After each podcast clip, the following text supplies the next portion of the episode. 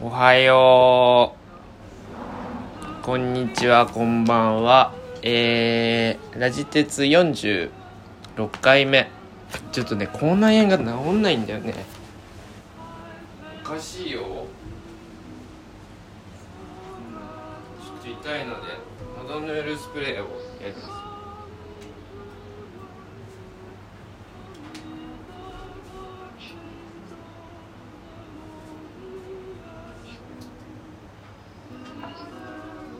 の前さその口内炎をさあの治すのは簡単だみたいなさ喉ヌールスプレーを口内炎につけるだけでもう1日で治りますとか言ったじゃないですか。あの今までだと治ってたんだけどなんかここ3日間ぐらいつけてるんだけどね治んないっすね。うん。やっぱね1週間前に食べた濃厚つけ麺がね効いてますね。はい。まあ最近お菓子ばっか食べてるからかな。うん。でも体重増えたからいいんだ。最近あれを買いまして高木高木勉。だけかな。えーとちょっと待って。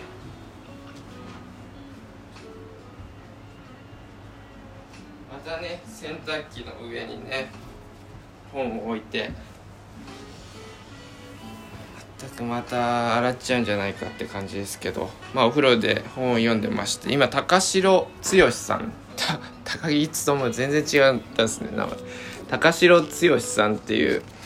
人の高木式健康術55っていうやつを読んで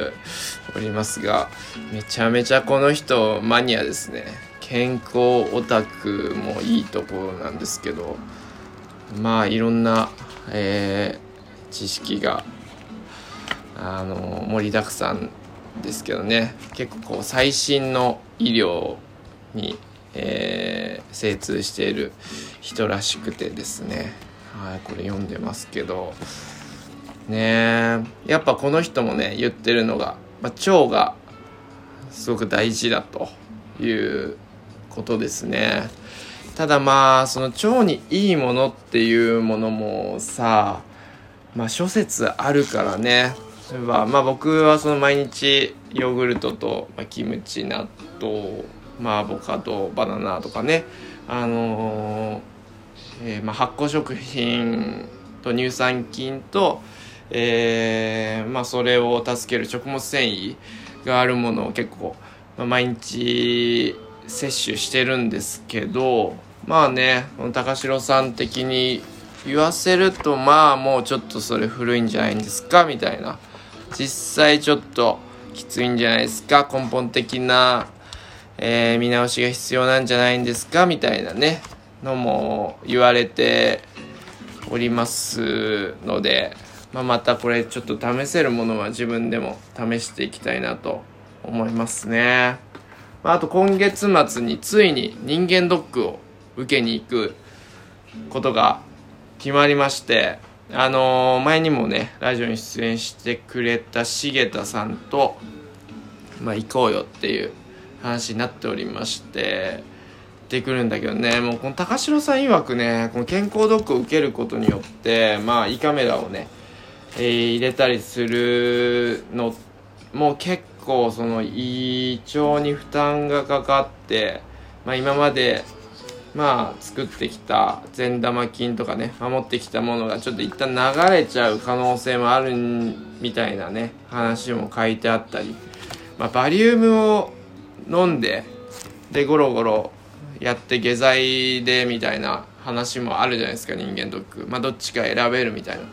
まあバリウムとかねまあ下剤とかね絶対悪いよね。うん僕がこう作り上げてきた善玉菌がこう流れる可能性ありますのでちょっと調べたいね。どっちがいいのか。うん。まあなんか胃カメラだったら全身麻酔だって言ってたからまあそんなね痛みとかもないのかな？わかんないですけど全身麻酔かかったりたらね。全身麻酔もねどう体に影響があるのかちょっと考えもんですけどね。はい。まあおいおい今月末なのでおいおい調べていけたらなと思っております。はい。まあ今日も朝、えー、6時半に目覚めましてえー、ストレッチをしてですね最近ねあの筋トレがね調子いいみたいでこう体に変化がようやくですね、えーまあ、筋トレ始めて4年ぐらいは経ちますけどまあその、まあ、ジム通ったりなんかもしてましたけどね。今はまあお家で、えー、懸垂棒、えー、半年前に購入しまして懸垂棒のみほぼのみで、まあ、やっていたわけなんですけど、えー、半年も経つとですねやっぱりこう上腕二頭筋そして胸筋のあたりがですねこう膨らんできましてえー、本当あれなんですよ。1日1回とかしかやってなかったりもするんですよ。あの件数1回やって終わりっていう日も全然ある、えー、1日まあ10回20回やる時もあるんですけどもうほんと気分で。でもまあその、まあ、4年間筋トレをやり続けた結果なんですけどその分かったことがあの続けることが本当に大事。だからまあいくらハードなトレーニングしてもやっぱ3ヶ月とかで終わってしまうと結果がどうしても出ないのでうん。1回でもいいから腕立て1回でもいいからまあ2日に1回まあね負担少ないものだったら1日毎日やってもいいと思うんですけど、まあ、それを長く続けていくことの方が重要だなっていうことに気づきましたので本当に懸垂棒はいつも通る場所に家のいつも通る場所に、え、設置してあのー、まあ、本当に目のつくところに置いとけばこうね、まあ、やる気になるだろうってことででもう1回でもいいんだよっていう自分に許可を与えましてで半年続けることができたんですけどやっぱ変化をね感じて、えー、ここ数日こうわーっとこう気分がいいわけなんですけどねそれで、えー、そうなってくると、えー、もっとやりたいなっていう気持ちにね人間面白いもんでもっとやりたいなっていう気持ちになってきまして。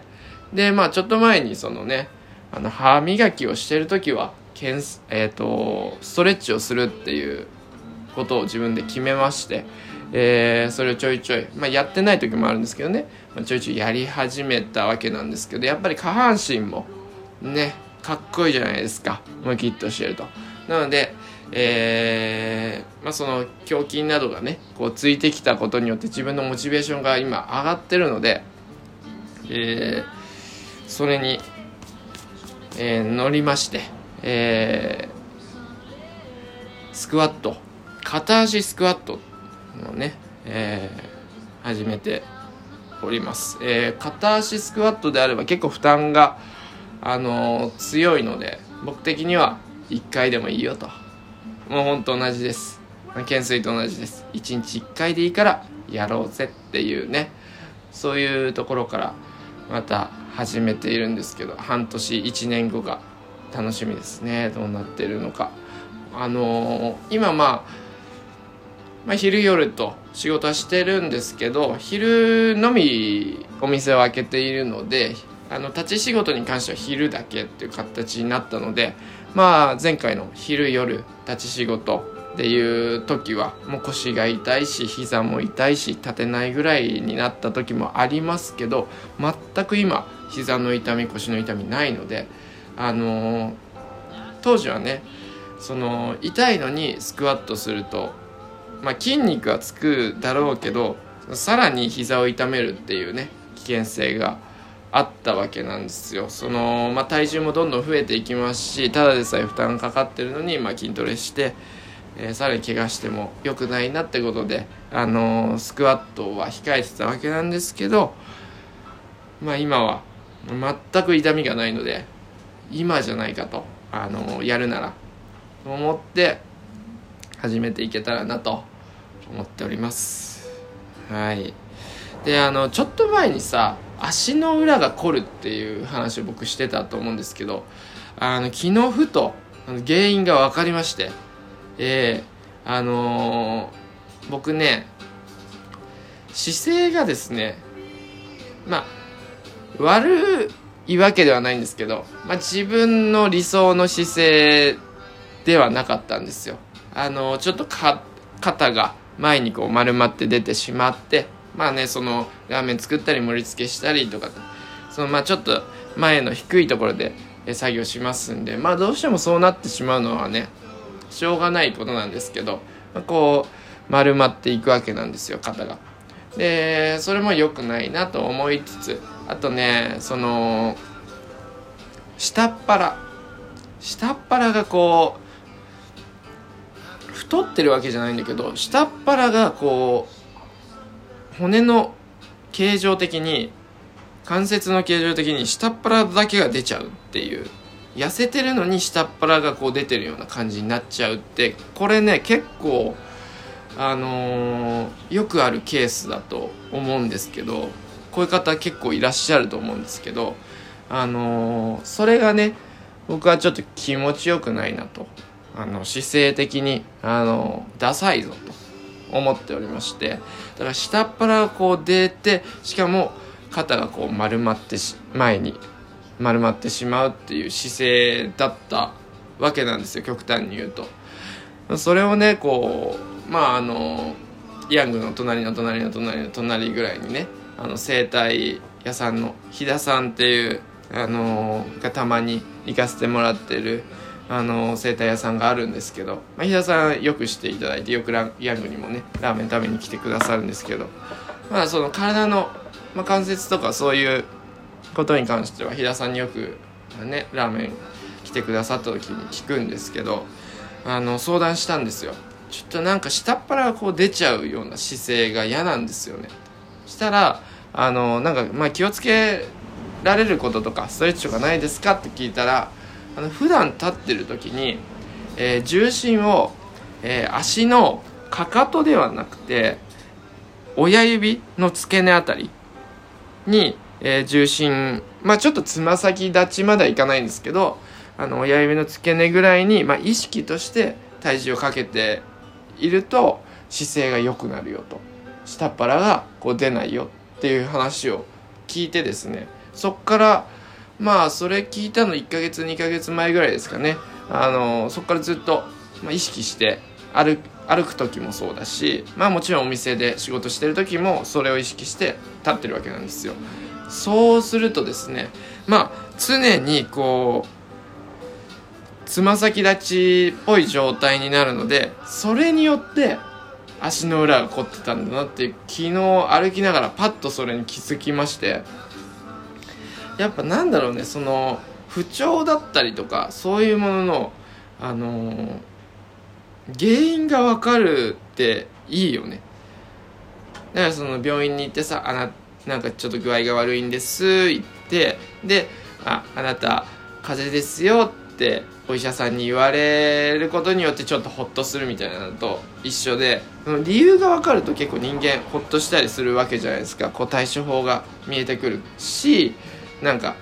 それ以上の怖さがなくなってくるわけだからもう実はもっとすごい悪い病気なんじゃないかとか思わなくて済むじゃないですか風邪って言われたらそうそれと同じような感じで昨日ちょっとすっきりしまして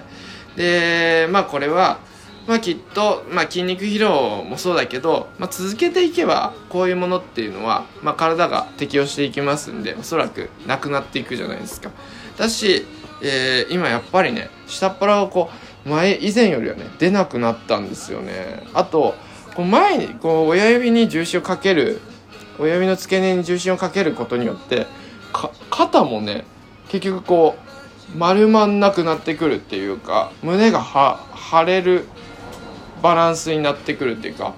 まあ、本当にそう何でもそうですけど土台が大事なんだなってことを改めて気づかされましたね。やっぱりこう足下半身を安定させると上半身もこう自然に綺麗になっていくっていうものみたいですね。それはまあ本当に自分の体験として、え、実感しましたね今回。なのでまあそのスクワットをやるっていうのもね下半身を安定させていくっていうこともまあそれで変わるものも出てくるんじゃないかなと。この半年1年。それは楽しみ。だなと思っております。はい。では水飲みます。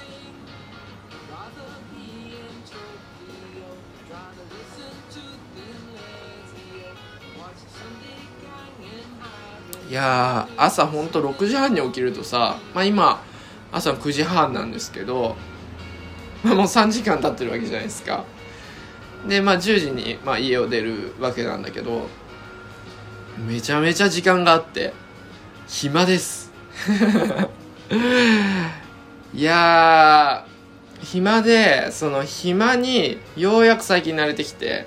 今まで暇じゃなかった人が急に暇になると結構不安になるっていうねのがやっぱあると皆さんもご経験あるんじゃないかなと思うんですけどうん。落ち着かなかったんですけどね。最近はようやくまあちょっと慣れてきてうん。暇を持て余しているという、まあ、贅沢な時間ですよね。うん。最近朝暇すぎて絵描いてますからね。毎日ほぼ毎日絵をね描いてるんですけど、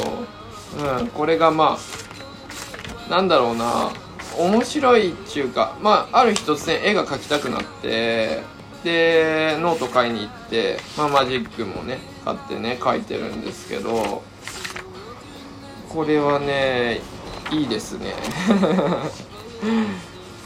やっぱ絵描くってもうずっとそれに集中してるもう言ったら瞑想みたいなもんなのでうん。描いてる時はね、えー、他のこと考えませんしね。うん。これはいいいいなと思っております。なんかあのえっ、ー、となんだっけパターソンが詩を書いてるような気持ちってこんな感じなのかななんて思いながら、うん。まあ、誰のためでもなくてただ書きたいから書くっていうのはねいいですね。今日書いた子がね書いた子って言ってもまああのモチーフは俳優のおじさんなので子供じゃないんですけど、まあ、自分の あの絵はなんかこ子供みたいな感じで言っちゃうとあれなんですけど描いた子はですねなんか満足。今までで一番満足いってますね。名前なんだったっけかな？分かんないけど。ティモシーティモシーなんとかっていうおじさんなんですけど僕の好きな「秘密と嘘という映画のえー、お父さん役で出てた人なんですけどえー、えーうまく自分なりにちょっと納得いく形で描けたんでいやー嬉しいですね。飾りたいぐらいですこれは、はい、というわけでえっ、ー、とですね前、えー、リスナーの方からですね、えー、リクエストいただいていた、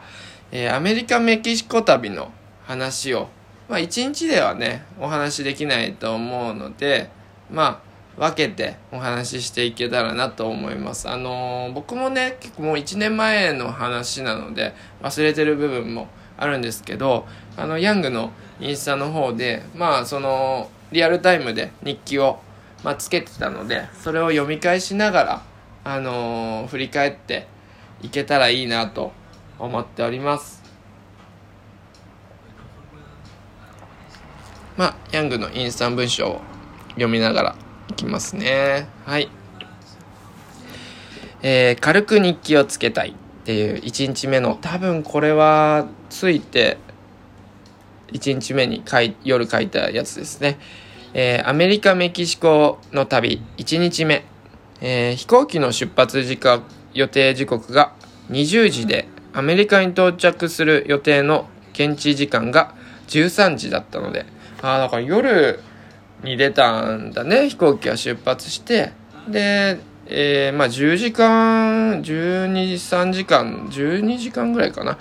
で、えー、アメリカに時差があるので到着する予定の現地時間が、えー、13時だったので前日早めに寝て早起きすれば飛行機に乗った頃に眠くなって起きたら昼のアメリカに到着。これは今回時差ボケなしだなと計画して当日は早起き。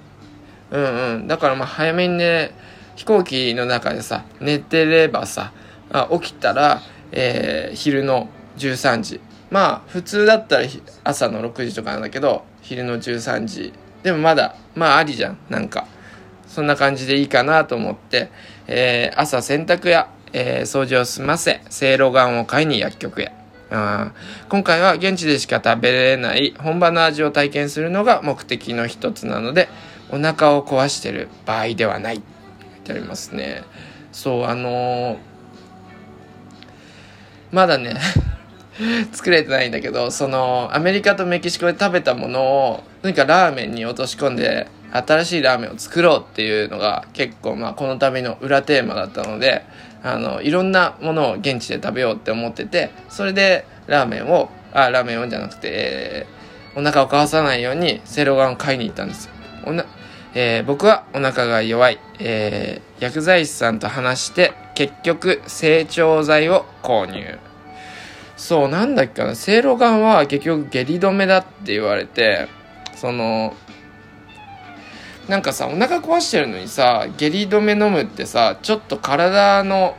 働きと反してるじゃん、うん、ダメなものが入ってるから下痢をしようとしてるのにそれを止めちゃうってどうなのかなっていうのがあって成長剤はその腸の調子を整えるっていうことだから成長剤にしました、えー、銀行へ行き、えー、事務作業を済ませヤングで通販の発送業務をしてえー、店の前の掃除をし、休みの張り紙して一旦家で待機。えー、過去、時間ができたらジョーカーを見たいので、あ、そうそうそう。あのー、ジョーカーっていう映画が、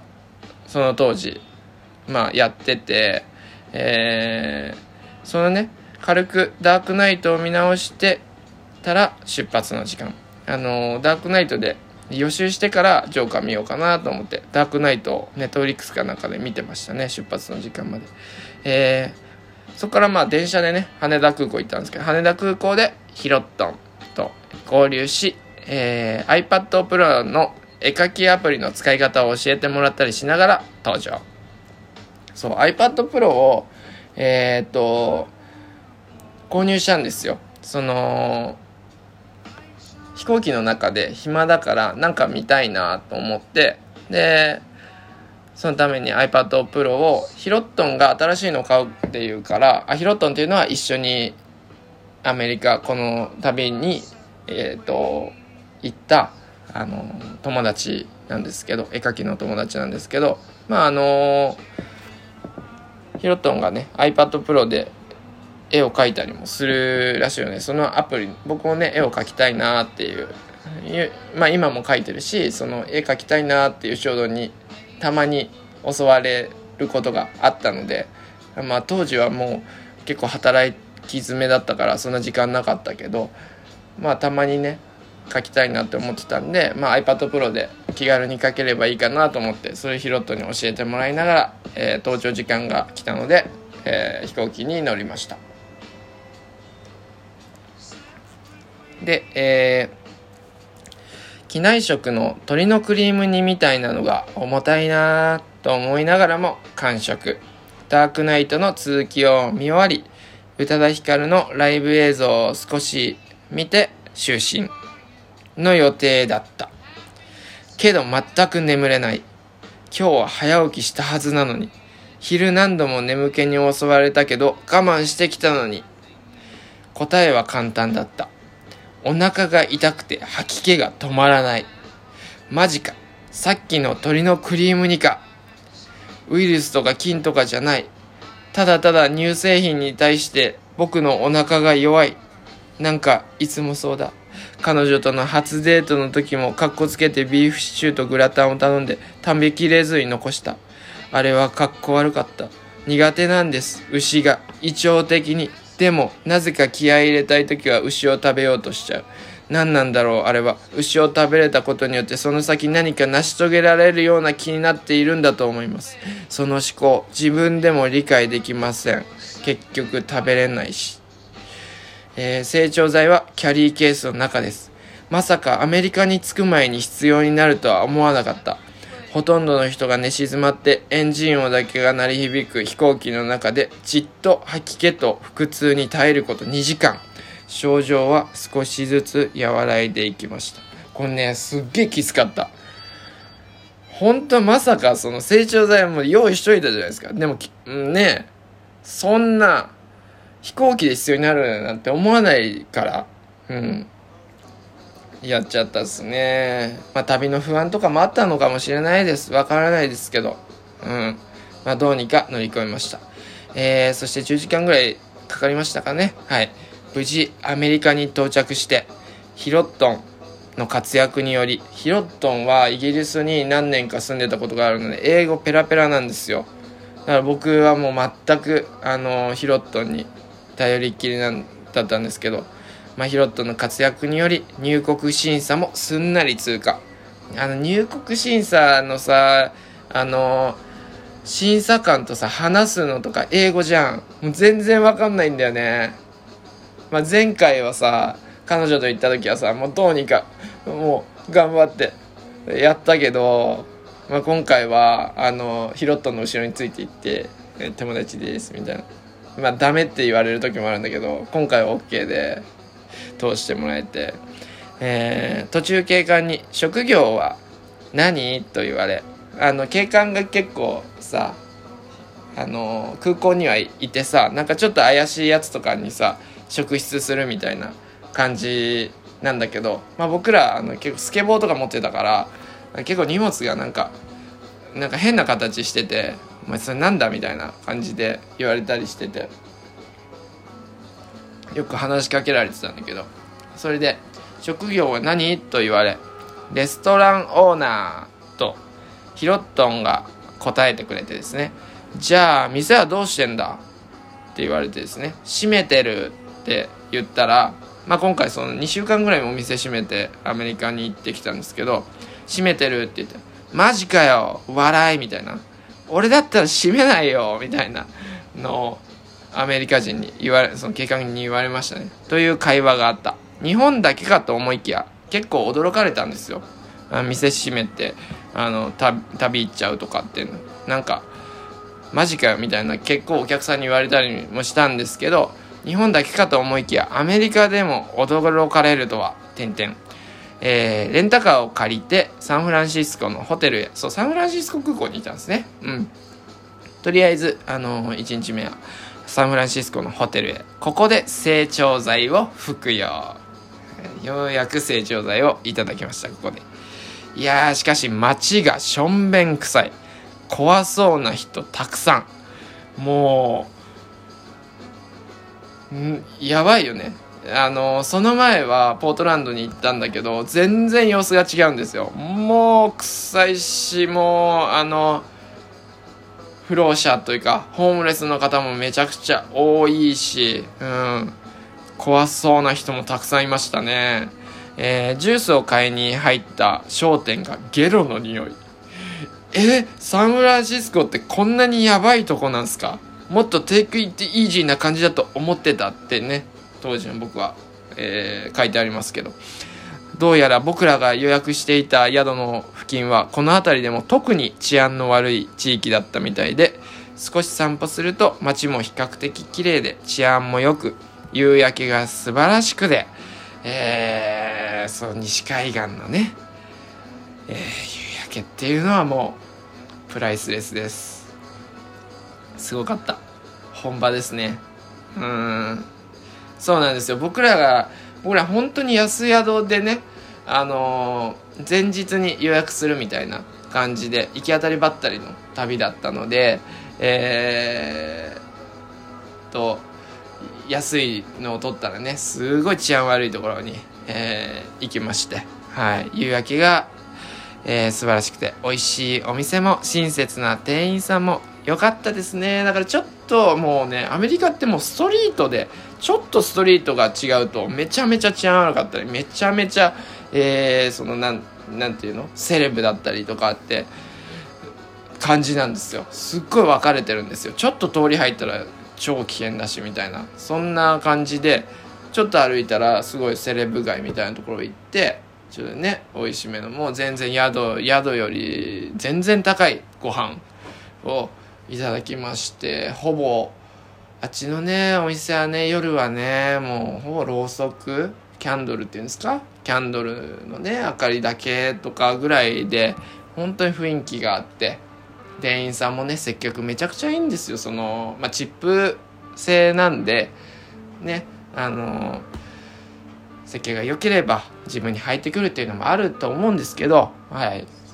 感じで良い、えー、夕飯を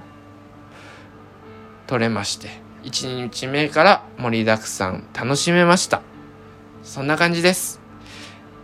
成長剤残り11個。